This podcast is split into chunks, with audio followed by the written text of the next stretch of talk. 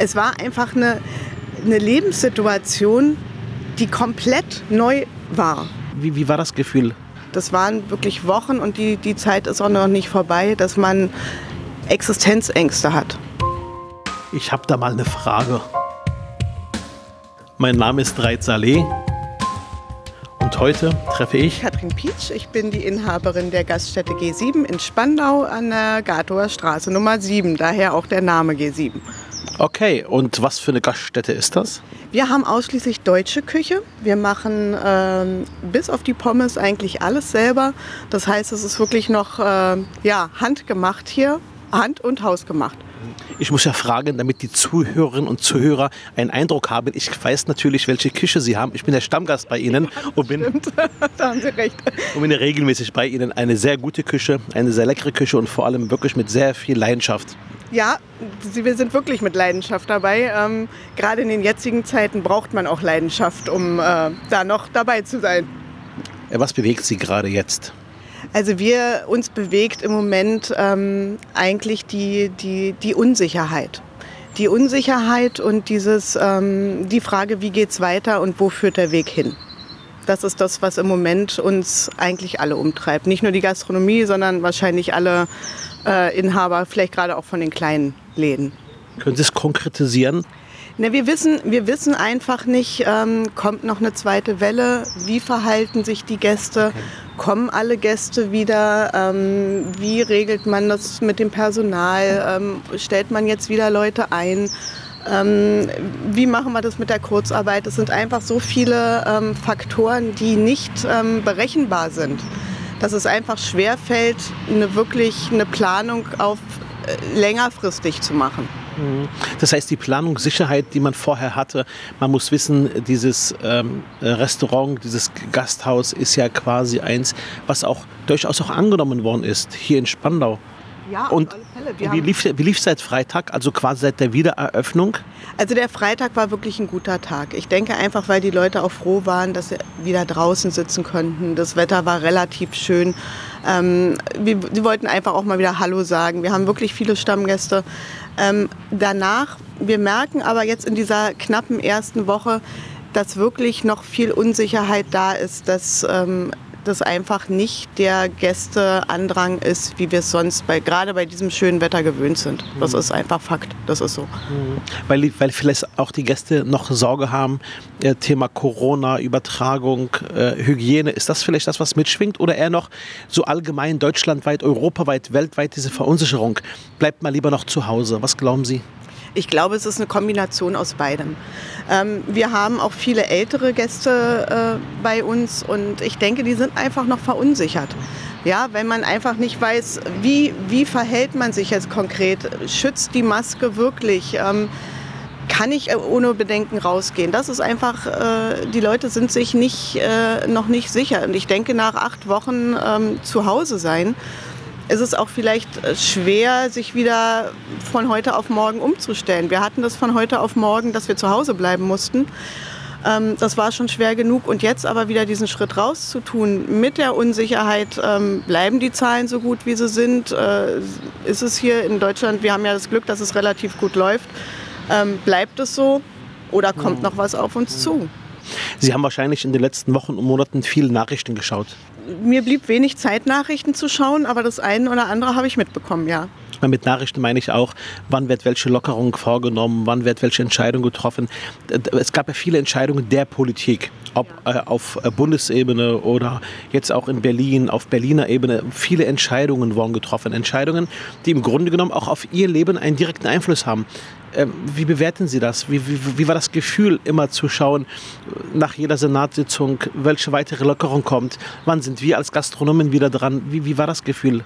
Also die Grundstimmung über diese acht Wochen war Angst, Sorge, Unsicherheit. Ähm, ja, man, man, wusste, man wusste nicht, wie es weitergeht, ob es weitergeht.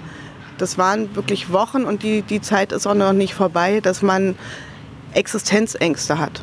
Ja, also wirklich Existenzängste, ähm, wie ich sie noch nie in meinem Leben hatte. Ich bin schon lange selbstständig, ich bin seit über 23 Jahren selbstständig, aber sowas habe ich zuvor noch nie erlebt. Und ähm, diese, diese Lockerungen oder die Entscheidungen, die getroffen wurden, waren bestimmt nicht immer richtig und ähm, da war bestimmt auch einiges, was man hätte anders machen können. Andererseits haben wir alle, egal ob ich, ob Sie, ob die hohe Politik oder die Regionalpolitik, wir haben das alle noch nie so erlebt. Das war für alle eine neue Situation, wo es auch ähm, ja, keine Blaupause für gab, wie man sich verhalten soll. Und ich denke, von dem Hintergrund ähm, sollte man das vielleicht auch ein Stück weit sehen. Aber für mich, für mich als Einzelperson, und da spreche ich nur für mich, war das eine Zeit und ist es immer noch eine Zeit, die einfach ähm, schrecklich ist. Wir, die Politik, ähm, haben ja versucht, gerade den kleineren Unternehmerinnen, Unternehmern, mit klein meine ich jetzt nicht die Bedeutung, sondern die Größe des Unternehmens, ähm, unter die Arme zu greifen. Ähm, mit einem Sofortprogramm vom Bund von 9000 Euro, mit einem nicht zurückzahlungsnötigen Betrag von 5000 Euro äh, für den Lebensunterhalt der kleineren Unternehmerinnen und Unternehmer. Haben Sie davon Gebrauch gemacht und konnte es ein bisschen helfen? Ich habe davon Gebrauch gemacht. Wir haben die 9000 Euro bekommen. Das ging auch alles relativ flott. Ähm, als wir den Antrag gestellt haben, war die äh, Beantragung der 5000 Euro nicht möglich. Man konnte das Häkchen nicht setzen, woran das auch immer liegt ähm, oder lag damals. Ähm, ich kann es Ihnen nicht sagen. Natürlich hat das geholfen. Natürlich sind 9000 Euro, die Sie, die Sie äh, bekommen, eine Hilfe, aber nicht wirklich eine große. Sie haben ja trotzdem weiterhin äh, Löhne zu zahlen. Alle anderen Verpflichtungen laufen ja weiter. Ähm, wir haben verständnisvollen Vermieter. Ja, das war, das war auch eine sehr große Hilfe. Da möchte ich auch nochmal Danke sagen. Das ist wirklich toll gelaufen und wirklich problemlos. Ist er Ihnen entgegengekommen bei der Miethöhe? Ähm, wir sind, so weit sind wir noch nicht, weil der Ansprechpartner gerade äh, leider auch noch erkrankt ist. aber er hat den Druck, aber er hat den Druck nicht er gemacht. Er hat keinen Druck gemacht, überhaupt nicht. Und das ist wirklich ähm, vielen Dank in die Richtung auf alle Fälle. Ich hoffe, ihr hört es. Und ähm, ja, das ist wirklich, das ist wirklich gut gelaufen. Fühlten Sie sich ein Stück weit von der Politik äh, trotzdem allein gelassen oder Sie sagen, es ist neue Situation, äh, es gab keine Blaupause, wo man hätte jetzt sagen können, man lernt aus Erfahrungen oder haben Sie eher das Gefühl, doch jeder hat in seiner Funktion das gemacht, was in der Krise notwendig war, um gemeinsam diese Krise äh, zu überwinden? Ich kann Ihnen nur meine persönliche, mein persönliches Gefühl sagen.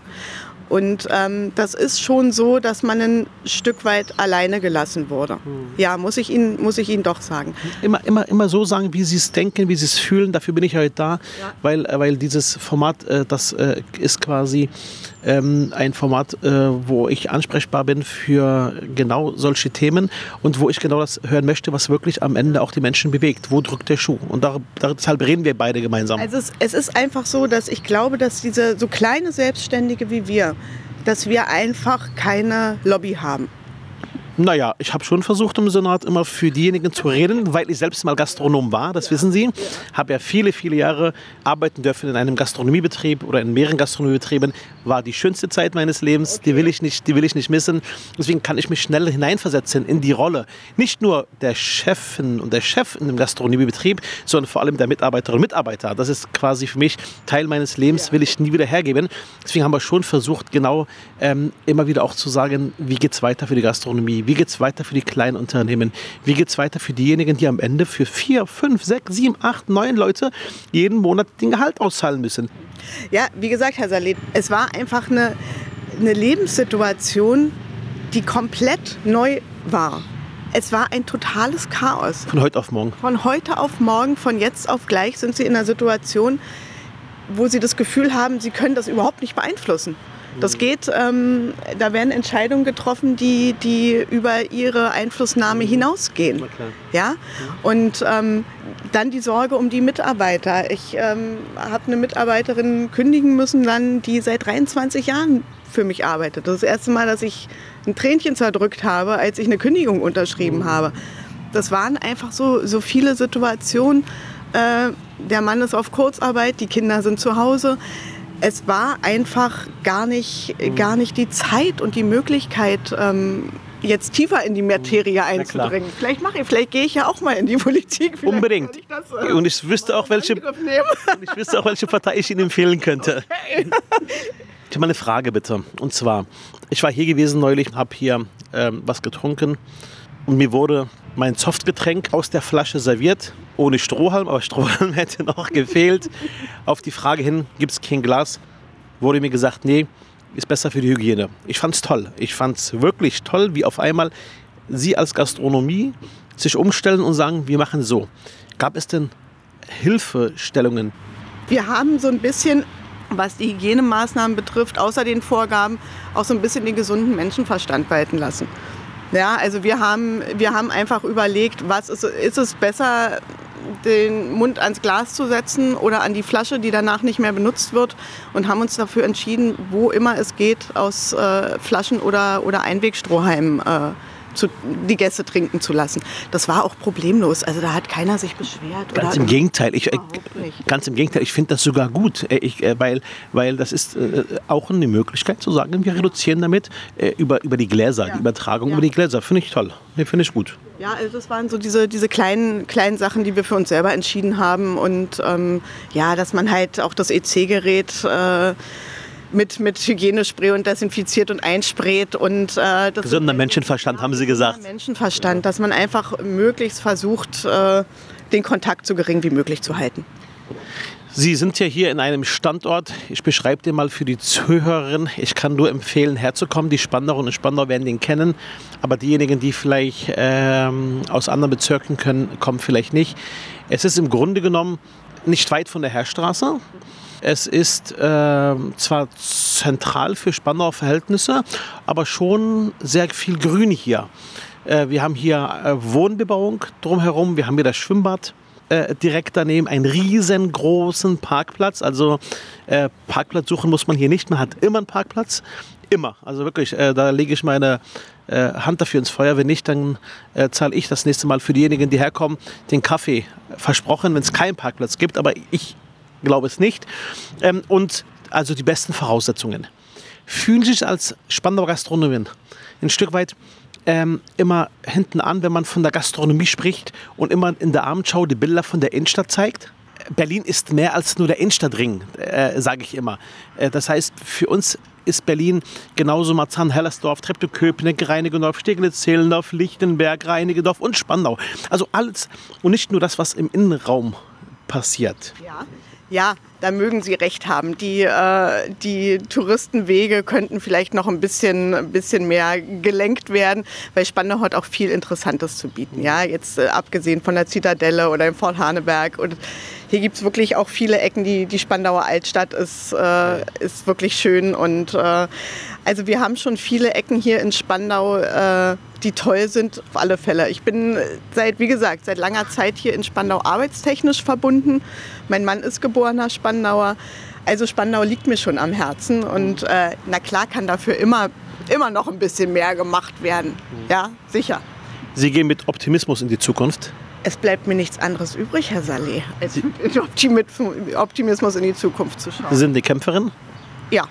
Und haben sich vorgenommen, die Krise meistere ich habe mir das auf alle Fälle vorgenommen. Ähm, wie weit wir das schaffen, äh, steht noch in den Sternen. Wir wissen, wie gesagt, die Unsicherheit äh, ist nach wie vor da und äh, die Zukunftsängste auch.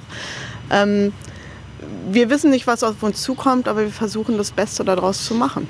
Ihr Wort in Gottes Ohr, alles Gute und ich bin überzeugt davon, dass ich zumindest diesem Laden viele, viele weitere Jahre als Stammgast erhalten bleibe.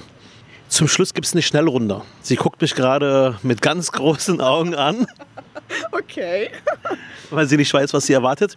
Aber die Zuhörerinnen und Zuhörer ähm, meines Podcasts wissen das. Und zwar stelle ich zwei Fragen in den Raum oder zwei Begriffe ja. und sie entscheiden sich nur für einen Begriff. Okay. Schnitzel oder Sojawurst? Schnitzel. Bier oder Fassbrause? Hm, gespritztes mit Fassbrause. Okay. Urlaub oder Arbeit? Momentan Arbeit. Berlin oder Brandenburg? Eins geht nicht ohne das andere.